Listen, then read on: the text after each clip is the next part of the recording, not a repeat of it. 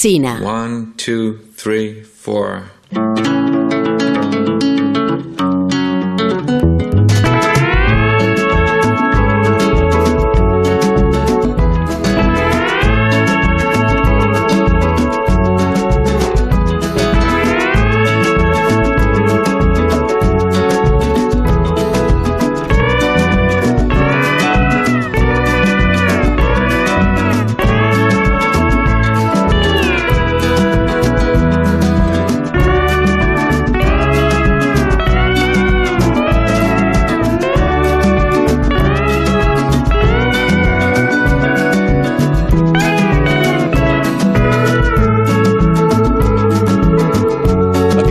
Cultureta de por las mañanas de los viernes en la emisora Onda Cero donde Alsina.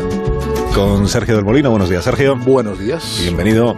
Buenos Muchas días, gracias. Guillermo Altares. Willy, buenos días. Hola, ¿qué tal? Buenos días. Buenos días. Rosa Belmonte, buenos días Muy otra vez. buenos días. Buenos días, Amón, de nuevo. ¿Qué tal? ¿Cómo estáis? ¿Qué tal, Carlos? Este ratito que no hemos estado juntos, bien, ¿no? ¿Lo habéis pasado bien? Rosa y tú. Sí, hemos Sí, muy estado, Sergio y yo, tomando unos cafés y Ah, unos bien. sí, y unos productos. Unos tentempiés. Estupendo, sí. Sí, y habéis sí. estado un poco pues, analizando la actualidad cultural de la semana. Sí, ¿o? pasando Y poni- revista. poniéndonos a parir a todos. ¿A nosotros? En general, a todos los que conocemos Pero en común. En general, que es lo que se suele hacer en esas Si no hemos dado motivo para que nos pongáis a parir. que eh, hoy, hoy añoramos a Nacho Vigalondo, que no nos acompaña por algún, por algún, pues por algún motivo. Nos ha dejado un mensaje. ¿Podemos escuchar el mensaje de Nacho Vigalondo justificando su ausencia? A ver qué dice. Hola amigos de la cultureta, mira, hacía tiempo que no, que no os fallaba, pero, pero ha sucedido. Eh, he tenido que acudir al rodaje de la serie El Otro Lado con, con Berto Romero eh, y Andreu Buenafuente. Eh, tengo un papel importante, y, pero lo que no quiero es que penséis bajo ningún concepto que, que yo establezco comparativas y que me, me, me paro a pensar qué es lo que prefiero, si prefiero estar con vosotros o rodando, que sepáis que no es así, no es así. Tengo que reconocer que me emociono un poco cuando veo que en este rodaje, pues a veces, eh, así como a veces me dejan rodar por la mañana, pues a veces también cuentan conmigo por la noche. Eh, vas a tener que hacer una escena con Berto eh, toda la noche y, o lo que es lo mismo, o sea, dicho de otra manera, eh, le vas a dar la réplica a Berto hasta el amanecer, de Robert Rodríguez eh, con Salma Hayek y George Clooney. Me he perdido. Me he perdido al final. Alguien que empieza un mensaje diciendo tengo un papel importante. es que no, no habría que seguir ya. No, y cuando me dice, no, Exacto. no me planteo qué es más importante para mí, no, no se lo plantea, porque de, de hecho ya lo ve, quiero decir, ya, ya al deci- lo, lo decide irreflexivamente. Bueno, pues él sabrá, él sabrá. Aquí queremos mucho a, a Berto y a Andreu, pero él sabrá lo que hace. Sobre todo él, él sabrá, me refiero a Berto, ¿eh? él sabrá lo que hace contándolo con Vigalondo para el otro lado. Bueno, hoy os voy a llevar, eh, porque os habéis portado bien, hasta Barcelona. Voy a llevar hasta, hasta nuestra emisora de Barcelona. Pero, pero no dentro de la emisora, sino a la puerta de la emisora. Estamos en, pues enfrente del mercado de la boquería, como sabéis. Y eh, vamos a entrar ahora en el número 97 de la Rambla, que es un negocio pequeñito que se anuncia con una sola palabra en, en el rótulo. La palabra es música. Y debajo se puede leer Casa Beethoven.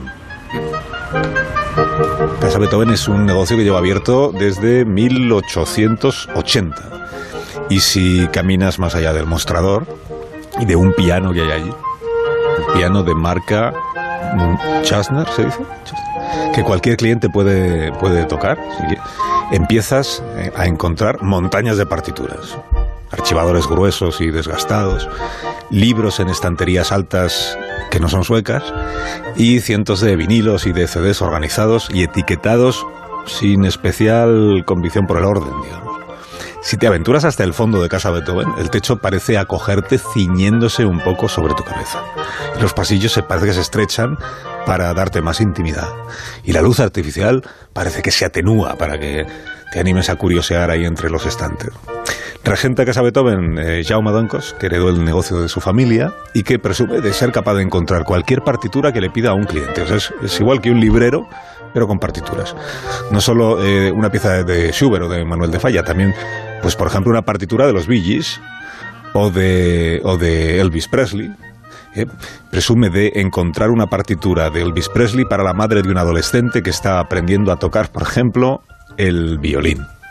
Si retrocedemos a los años 50, encontramos en esta tienda a uno de esos adolescentes.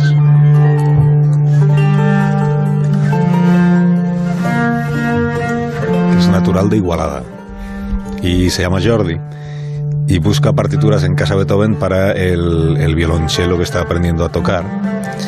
Y encuentra en ellas algo más, porque el texto indica que son músicas compuestas originalmente para un instrumento que él no conoce, que se parece al suyo, pero que en realidad es distinto. Un instrumento que, como luego aprenderá, tiene menos tensión en sus cuerdas y que parece que susurra en lugar de hablar, y que se llama la viola de gamba. Entonces Jordi, eh, por lo pronto, siguió tocando el, el violonchelo. Empezaba a dominarlo cuando, estando en París, se lanzó a curiosear en los archivos de la Biblioteca Nacional Francesa como si fuera una casa Beethoven a lo bestia.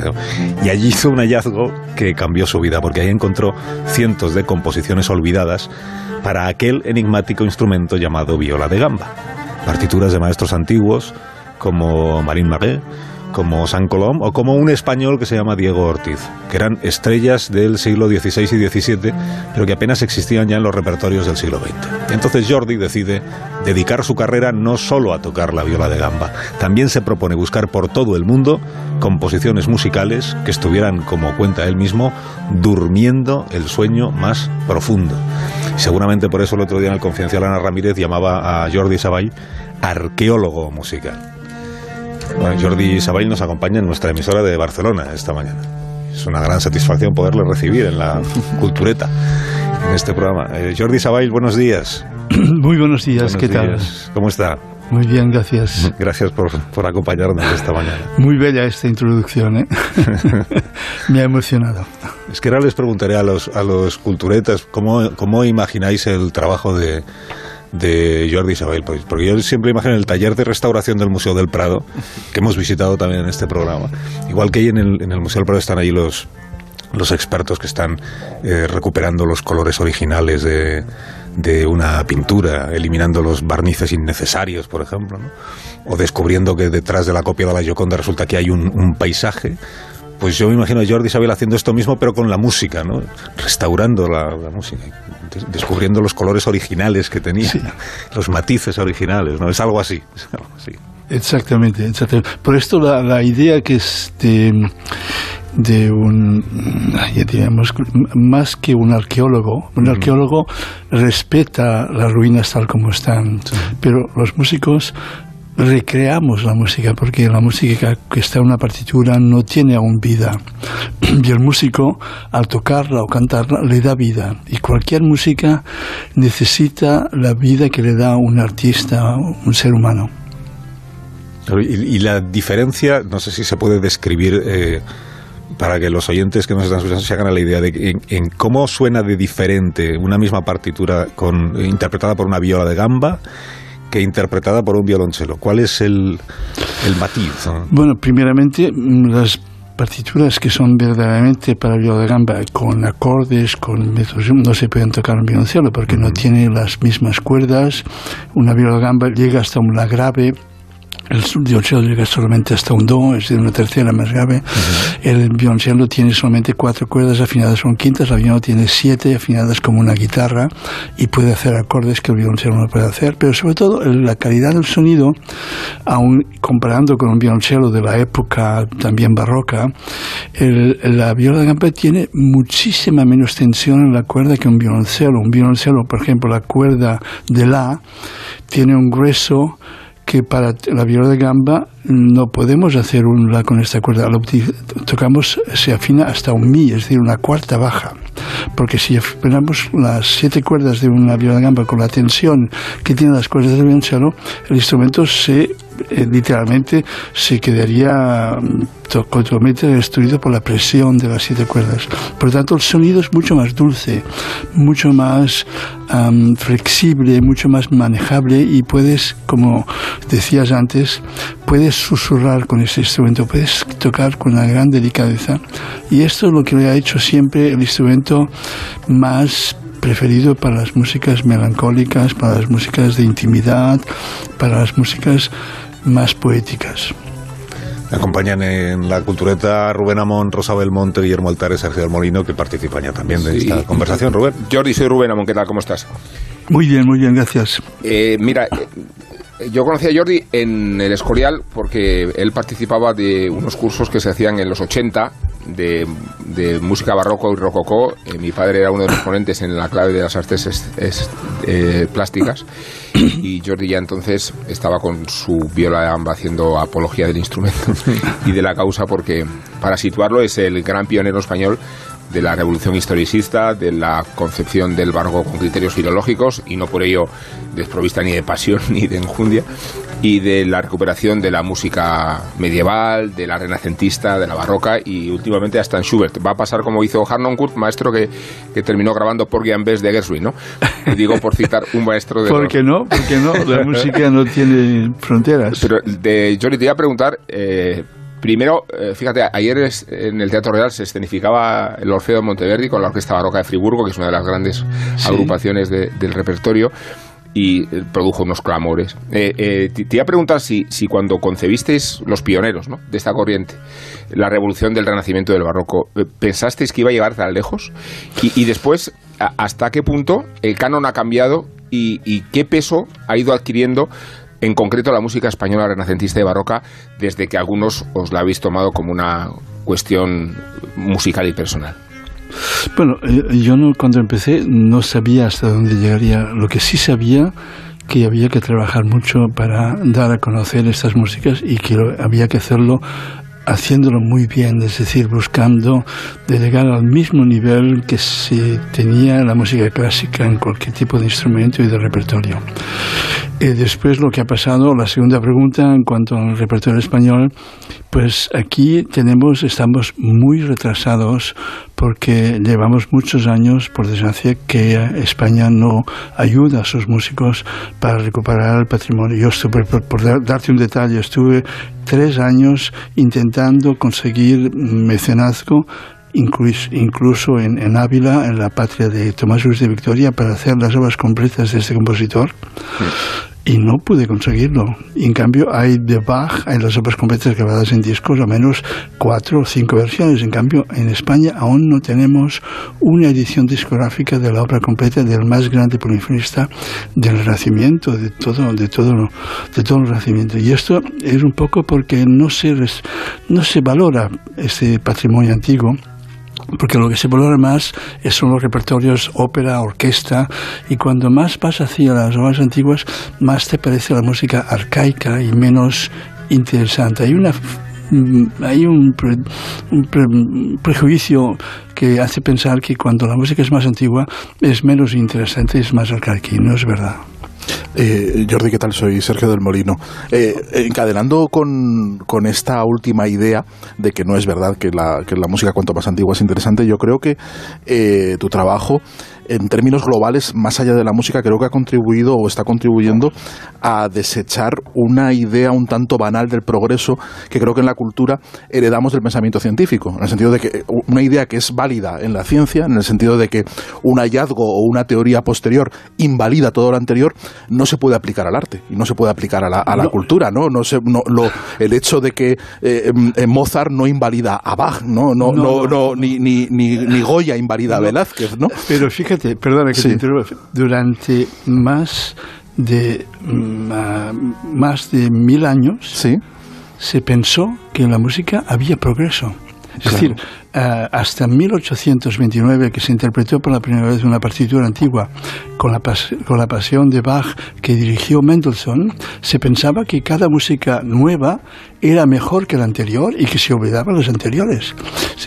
Y esto pasó porque en el Renacimiento se descubrió el arte griego más antiguo y allí se descubrió que ya mil años antes ya había el arte conseguido una calidad tan enorme que no podías pensar que había progreso.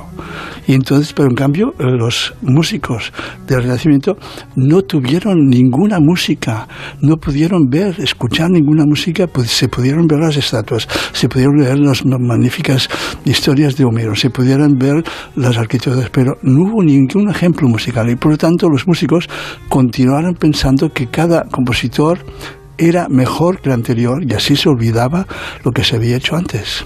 Y, en ese sentido, la época actual, mm, anulando esa idea de, del progreso y de la, de la evolución musical, la época actual en la, que, en la que vivimos es luminosa o bárbara, o como la percibes. ¿El nivel de arte? Sí, eh, musicalmente sobre todo. Musicalmente. Bueno, es una época que conviven dos aspectos o tres aspectos muy interesantes. Uno, el, el aspecto de la música popular que ha aprovechado la amplificación del sonido para, para arrasar a la a la juventud, porque la fuerza de la música popular ha venido en el momento que se hizo la Isla White, el gran, los grandes conciertos con inmensa ampliación de sonido. Seguramente tenemos hoy en día en todas las grandes eh, ciudades eh, orquestas importantes eh, sinfónicas que son financiadas, teatros de obras son financiados por, por el Estado, pero en cambio en la recuperación del patrimonio musical estamos aún en, el medioevo, porque el repertorio musical que estamos defendiendo es a nivel personal. Si, si hoy en día se puede escuchar Victoria, se puede escuchar Monteverdi, aparte del Teatro Real que tiene la, puede invitar un, hacer un orfeo, es, todo eso se debe, la orquesta que toca en el, en el Teatro Real es una orquesta privada, es una orquesta independiente que tiene, por suerte, porque está en Alemania, que tiene muy buenas ayudas. Pero las orquestas españolas que tenemos barrocos mm, no es lo mismo, no podemos tener la misma proyección, la misma difusión, porque no tenemos las mismas ayudas que tienen las orquestas de Francia, de Alemania, Bélgica, Holanda, etcétera. Sí, es, eh, hola, soy Rosa Belmonte Jordi. Eh, eh, a propósito de esto, y veo que lo, que lo repite muchísimo a lo largo de todas sus respuestas, por ejemplo, le, les al Florisan son más baratas eh, traerla al liceo o al Real porque vienen precedidas de una subvención y pueden pedir un caché más pequeño y es más caro traer a Jordi Sabal. Ah, eh, eh, usted se ha reunido con Iceta, no sé si, si, sacó algo en claro de eso, pero ¿no le da la impresión a usted de que está la mayor parte de su tiempo pidiendo dinero en, lugar de tocando la, no, no, yo viola de gamba. No, si usted mira, mire mi agenda, verá que tengo una media de 120 conciertos al año y que eh, grabo cada año 5 o 6 proyectos y hago cada año 4 academias. Verá que dedico muchísimo tiempo a, hacer lo que tengo que hacer. Bueno, yo es que sufro por eso, pensando en eso. No, no, no sufra, porque yo lo que estoy haciendo es lo correcto. Eh, me vi con el, tuve la suerte que después de, de la, mis, mis, mis demandas al ministro de Cultura, tuve la suerte que el presidente Sánchez me acogió ah, el mes pasado y nos reunimos con él y le expliqué la situación en que estaba la música española antigua y le expliqué que no era, no era aceptable que el mundo que recupera el patrimonio musical español no tuviese las ayudas suficientes o iguales que, como se tiene en Francia. Y le dije, usted está eh, hablando con los presidentes de Francia y de Alemania, eh, póngase al nivel de estos países en la ayuda a la música que recupera el patrimonio musical. Y eso ha tenido de momento una buena reacción porque el, ahora en diciembre tengo una reunión con, con el director de gabinete, con diferentes personas del ministerio y tenemos una reunión para estudiar cómo se puede arreglar la situación de los músicos españoles. Por tanto, eh, a veces hay que recordar que quien no llora no mama. Por favor. Guillermo. Hola, Jordi, hola Jordi, soy Guillermo Altares, ¿cómo, cómo está usted? Eh, yo quería hacerle dos preguntas de, de, Lego total, ¿no? Y un poco para explicar a la audiencia. Uno es, eh, es si nos podía explicar cuál es la diferencia entre tocar música barroca con instrumentos de la época barroca y, y tocar música barroca con cualquier otro instrumento. O sea, realmente, em, ¿cuál es la diferencia de, de, sonido, de textura de la música, ¿no? Y lo segundo, eh, yo sé muy poco de música clásica, y lo poquito que sé es un poco de, Bach, que siempre me ha encantado estudiarlo y escucharlo. Y una de las cosas que, había leído o me habían contado es que muchas veces Bach no, no da indicaciones de los instrumentos o, da indicaciones de los instrumentos que son imposibles, ¿no? Y quería que preguntarle en, qué medida eh, se puede ser fiel a una partitura o hay una parte importante en el que el intérprete tiene que imaginar lo que pensó el, el, el, el compositor. Bueno, esto es una pregunta muy compleja, ¿eh? porque son varias preguntas. La, primera cosa, la diferencia fundamental que hay entre una interpretación con instrumentos de la época o con instrumentos de hoy en día, se lo voy a hacer de una forma muy sencilla para que lo entienda todo el mundo. Usted sabe, por ejemplo, que una orquesta sinfónica de hoy está compuesta más o menos de un centenar, 120 músicos, en que hay instrumentos de cuerda en bastante mm, cantidad, y después hay los de viento. Los instrumentos de viento en la época barroca y clásica, prácticamente hasta 1800 y pasados, los instrumentos, hay el grupo de madera y el grupo de metales. El grupo de madera es las flautas traveseras, los oboes, los clarinetes, los fagots, eh, y este grupo está hecho con instrumentos que son de madera. Hoy en día todos estos instrumentos están hechos con metal, con metal, ah, oro, plata y con, con construcción muy sólida. Han aumentado el número de clavijas para poder tocar afinados temperados.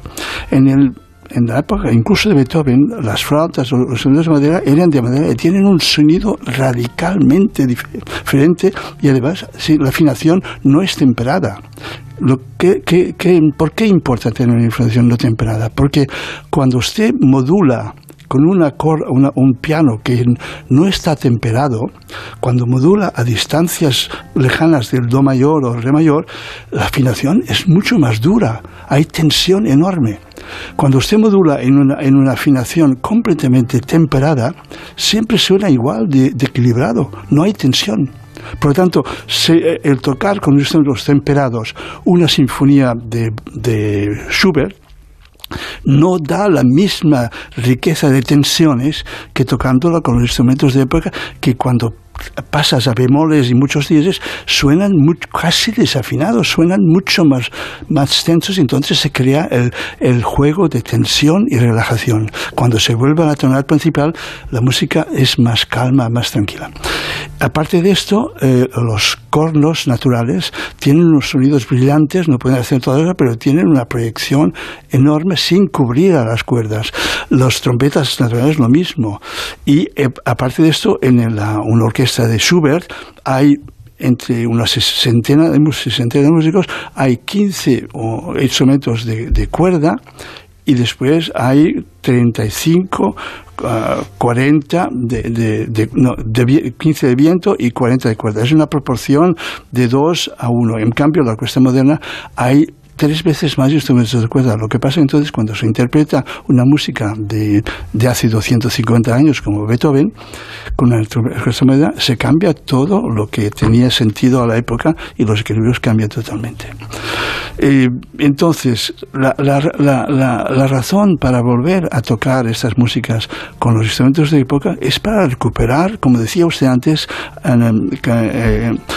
el color original, cuando un cuadro está en una iglesia durante siglos, ha perdido sus colores, está sucio de, del humo, de, la, de la polución del aire, cuando se limpia, se descubren los colores originales que son maravillosos.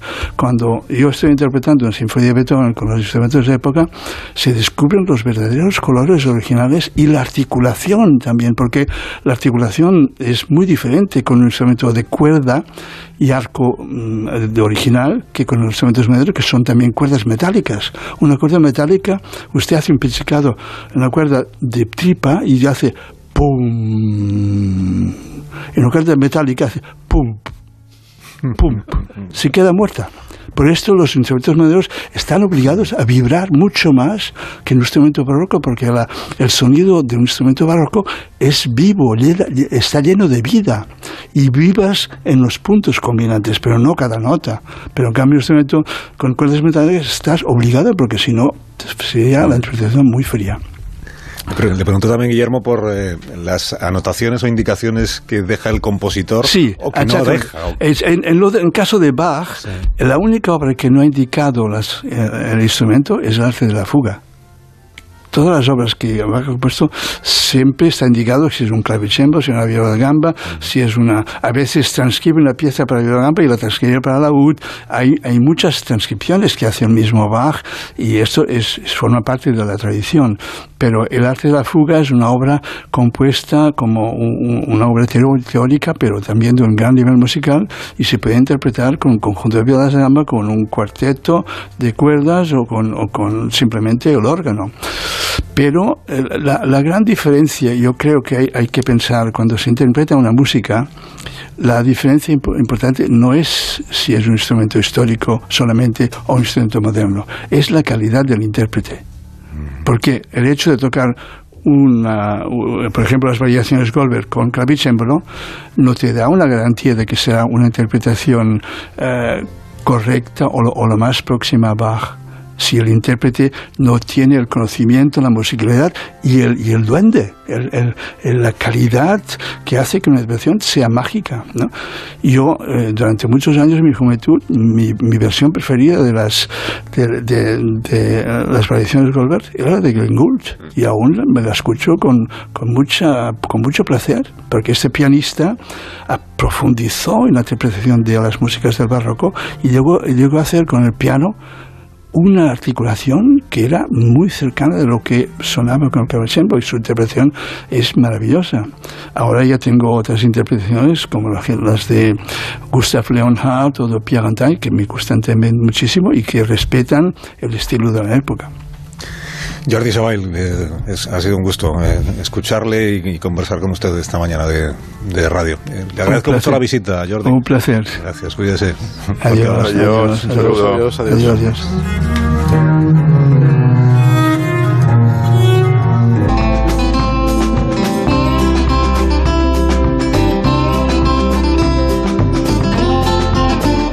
Ya que estábamos en Barcelona, en Cataluña, pues vamos a continuar en Cataluña, pero vamos al 30 de mayo del año 1984. Ese día Jordi Pujol fue investido presidente de la Generalitat y después que salieran algunos recibiendo golpes e insultos los diputados del PSC, él salió y la comitiva paseó los 500 metros que hay desde el Parlamento hasta el Palau de la Generalitat. Conducido en una especie de procesión mística desde el Parlamento al Palau de la Generalitat. Salió al balcón de la Generalitat i dijo... El govern central ha fet una jugada indigna. Quan parli algú d'ètica, de moral i de joc net, en parlarem nosaltres, no ells! Bueno, este fragmento pertenece a un documental que se llama La Sagrada Familia, que ha dirigido eh, David Trueba y que vosotros ya habéis visto, yo todavía no, y que habla de Pujol y de la familia, ¿no? Yo, he visto la mitad. De los Pujol y de Banca Catalana, supongo que es a lo que... Bueno, todo, todo, es toda la historia. Yo he visto la mitad, no soy muy objetivo por ser amigo de David y desde luego el, primer capítulo me ha, me ha gustado mucho, porque es el capítulo desde, digamos, desde la primera juventud de Pujol, un tipo que desde los ocho años quiere ser presidente de la Generalitat, hasta, hasta la, su su, llegada al, poder y me ha parecido que está muy bien contado, que tiene muchísima información, que, mezcla muy bien los, los, eh, los, testimonios de personas que estuvieron con Puyol en ese, en ese camino hacia la, victoria de las elecciones prácticamente desde que era desde que era un niño y con muchísimos periodistas y sí es una bueno cuenta muy bien una parte de la de la historia de España que yo creo que es, que es importante saber, ¿no? La, resurrección. seguro, del nacionalismo catalán después de, mm. durante la transición. seguramente eh, tiene esa virtud que tiene Humo también, y la de contar el espíritu de la época. ¿no? Humo, la serie de. Humo, la serie de, lo, la España alienígena. ¿no? O sea, que, que cuenta el espíritu de la época. Es decir, que no te, no, no, te viene a contar nada extraordinario que no sepamos. Pues puede que, que, alguien no lo sepa, puede que se te haya olvidado. se lo sabe todo. No, no, no. Es que no, es que no, le sorprende nada. Que novedades, que novedades periodísticas no hay, pero es verdad que está muy bien construido y, y lo del espíritu de la época es que tenemos que recordar que hubo una época, la de Aznar y anterior, donde se hablaba siempre eh, del ejemplo de la derecha catalana como derecha europea y civilizada. el hombre del año. el, primer, sí, el hombre, el hombre del año de, que, lo nombró ABC. Eh, pero el, primer capítulo que cuenta los orígenes, y yo creo que donde hay más información que pueda sorprender, El no español arrosa. del año. El español El del año. español, el español del año era, sí, sí, el, Sí, el el español del año. Y luego, Sí, bueno, yo creo que el hombre que garantizaba sí tiene mucha información. tiene mucha información, está muy bien y además cuenta. No, que no la tenga, uno de los que- uno de los testimonios porque se basa, se construye todo a base de, de bustos que testimonian y van contando la, la historia. Plena feta sale, ¿eh? Sí, sí, sí. sale Es de más sale- interesantes. y sale uno de los hijos, Josep, sale, Josep. sale, en fin, sale este gente muy acompañaba en interesante. el coche y le pagaba los cafés y la gasolina cuando iban a hacer la primera campaña electoral. No, sí, sí, sí, sale y, y los militantes primeros del primer grupo de un grupo del primer grupo donde militó en el antifranquismo Jordi Puyol, que era un grupo que se llamaba CC, que no sabían a qué correspondían las siglas, que eso es gracioso. Dice, no sabía si éramos ca- eh, catalanes cristianos, eh, Cataluña cristiana, no sabemos, era CC, sencillamente, no sabían muy bien qué era.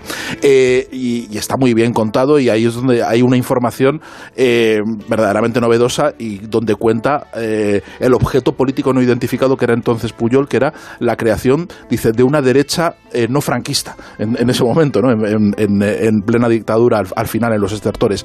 Eh, el documental está impecable en todos los aspectos. Te hace una figura, un retrato del personaje, de la época, del contexto, está muy bien. Y lo único que le pondría, no como reparo, pero no a David, no a, no David Trueba ni al, ni al documental, sino en general a la tendencia y a la moda. Yo echo de menos documentales que no estén construidos a base de testimonios. O sea, creo que, que estamos con una saturación de, de intentar encontrar o, intentar explicar épocas y personajes a base de una sucesión de gente que, que está muy hábilmente montado y que te van dando la visión del personaje y yo de menos más un narrador, otra, otras perspectivas eh, narrativas para los documentales porque este formato a mí me, me empieza a fatigar ya mucho. O sea, yo empiezo a ver ya muchas series de gente mirando a cámara sentada eh, y contándote eh, su película una detrás de otra. A mí me, me- empieza, modelo me empieza a cargar. Es- un me empieza a cargar el mucho. documental de, de Ethan Hawke, de, de Newman y Woodward. O sea, ¿qué, me importa toda esa gente hablando? Claro. Vamos Bueno, a- Humo también es así. de decir, Claro, pero que toda son la, todos así. toda la vida ha habido un narrador que ha contado las cosas Claro. porque ha hablado con esa gente. Sí, pero yo no necesito ver a esa Yo gente. esa, esa gente tiene que ser, o sea, es, es como si nos mostraran solo la labor de documentación y nos faltara el documental hecho, ¿no? Decir, bueno, ya está, has hecho esas- estas entrevistas, pues con estas Hombre, entrevistas el- monta la historia, ¿no? Claro, el hecho de que salga gente, ya no te digo, o sea, pues porque sale Pilar Raola, ¿no? Pero que, que sale gente como Felipe González o, o Aznar. Que eso tiene mérito también. No, no, es, ahí vamos a decir que sí me interesa lo que diga esa gente, igual Sí. que me interesa lo que diga Prenafeta, que era el señor Lobo de, de, de Puyol. Es decir, él estaba- estuvo procesado por el caso Pretoria, Mm. pero sabemos que era el que arreglaba todo. Y, y no sé, que, que es una familia alrededor de la cual hay una historia interesantísima. Es decir, el otro día Sostre hacía el obituario de la, de la amante de. De, de- Pero ¿no te parece que es, Pujol. que es más interesante las partes de archivo, que son muy poquitas? claro. Por ejemplo, la primera entrevista que le hacen en Televisión Española a Cataluña a Jordi Pujol, que se la hace Terence Simons, ¿no? Que, es- una, Por eso te es digo que las cosas que más nos gustan son cosas que ya sabemos, pero que nos gusta recordar. Sí, sí. Esa Claro, cosa claro. pop. O, o- pop. Diciendo Puyol es el rey de Cataluña. Bueno, lo, mira, lo miraré. Con, además con afecto, porque David Trueba es amigo del, del Sí, programa, claro. ¿verdad? Y aquí queremos mucho. ¿Y qué más habéis visto? Que me queda medio minuto. Eh, de English, ¿esto qué es? Una Esto es serie de, indios y vaqueros mm, y ¿Ah, sí? eso es un western. Es un western donde dos personajes es, es un western donde dos personajes muy diferentes, una mujer inglesa que quiere vengar la muerte de su hijo y un indio que busca un indio que trabajó para el séptimo de caballería, recorren el oeste y van encontrándose con, con personajes. Es una serie a mí me está pareciendo estupenda. Vamos, la estoy dosificando bastante porque me gusta tanto que no quiero pegarme una panzada. Sí. Yo he visto un documental que me encontré el otro día en, en Movistar de José Luis López Vázquez que ha hecho su hijo que se llama Qué disparate porque era lo que José Luis López Vázquez por lo visto decía cada cosa. Voy a hacer un documental sobre ti. ¡Qué, Qué disparate! O sea, y la verdad es que es bastante interesante. No, no, tamp- tampoco es que no aporte mucho sobre un... Además, el año pasado estuvimos hablando del libro que Sí. se hizo sobre José Luis López Está hecho con testimonios Sí, también. Está hecho con testimonios, pero Ah. incluso, pero fíjate cómo será la cosa que las hijas, la- las gemelas que él tuvo luego, que hay una gran diferencia de edad con el hijo mayor que sale, dice, ah, pues nosotros esto nos interesa porque vamos a descubrir a nuestro padre también. Yo aportaría cosas que he visto en el terreno audiovisual, pero son todos partidos de fútbol. Porque la agenda no me da. O sea, yo, Pero eso también son westerns y ficciones. Brasil, también, ¿no? Serbia, un gana Portugal. Eh, porque bueno, partidos cuatro cada día, interesantes. Pero que ves partidos como Maldini, así de esos Bueno, raros. perdóname. Ve todos, ve todos. Eh, Y ya como no- ya- no, no hay público de la- en los el- estadios, ¿no? No hay Ve público. el de las 11, No, el de las pero- 2, el de las pero- 5, el de las... ¿no? Sí, 11, 5 o 11, 2, 5 y 8. y 8. 11, 2, Entonces 5 no me da tiempo a ver nada, ni a leer nada. Estoy un poco lobotomizado con el fútbol. Bueno, Eso decía Ramón Pérez de Ayala con los toros, ¿os acordáis? Si fuera presidente del gobierno los prohibiría. Pero como no soy presidente, no me pierdo ninguna. pasa eso con el Mundial de Qatar. Bueno, Eh, esta noche hay cultureta, a la una y media. Hay En cultureta. todas las emisoras de Onda Cero, la cultureta de por las noches, que es distinta a esta de por las mañanas, aunque salen los mismos. Es como si fuera un programa de Sí, testimonios. ¿no? Menos Alsina. Sí, eso no, menos testimonios. Alsina. Testimonios. Bueno, que tengáis buena noche. Adiós, Rosa. Adiós. Adiós, Willy. Adiós. Adiós, Sergio. Chao. Adiós, Adiós, adiós, hasta el lunes. Adiós. Eh, cuatro minutos y contamos las noticias de las 12 y luego a la vuelta recibimos a JF León, como siempre, y repasamos todo lo bien que hemos hecho el programa esta semana. Thank you.